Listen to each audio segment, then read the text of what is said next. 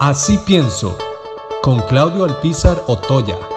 El ministerio que se establece ya en 1963 eh, con la idea de tener eh, un jefe de gabinete y un ligamen eh, directo del Poder Ejecutivo con la Asamblea Legislativa.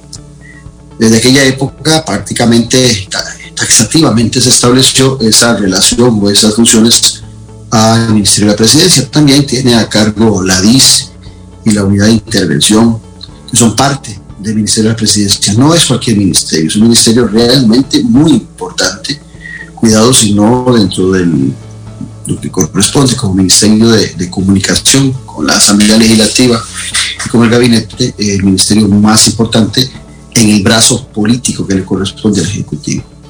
El día de ayer eh, oímos de la renuncia de Marcelo Prieto dentro de la desinformación que se maneja mucho en el actual gobierno. Todavía no sabemos si es cierta la renuncia, pero parece indicar todo que sí va a haber renuncia del ministro de la presidencia.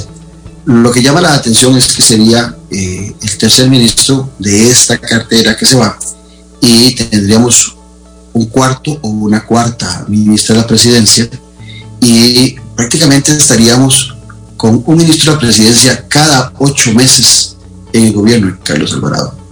Eso no solamente denota eh, que el gabinete no es un gabinete unido, no es un gabinete eh, que tiene la función de actuar como equipo, sino que fue un gabinete que desde el principio se armó eh, con parches y al armarse con parches nunca se logró conjunto. Ahora que felicitaba a los manudos por su campeonato, pues ese es el éxito de Liga Deportiva La Juelense en este campeonato, que no era solamente un equipo de fútbol, sino un conjunto.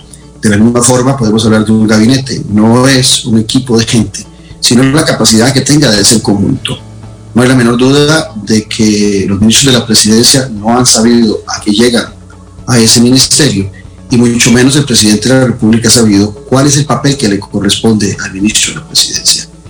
Ese gabinete eh, ha demostrado en muchas ocasiones que anda al garete y una vez más queda demostrado el día de ayer, el día de hoy, con estos rumores que se dan alrededor de la renuncia de Marcelo Prieto, que eh, si hay una falencia en el gobierno de Carlos Alvarado es que es un gobierno sin hoja de ruta, sin guía y sin gabinete.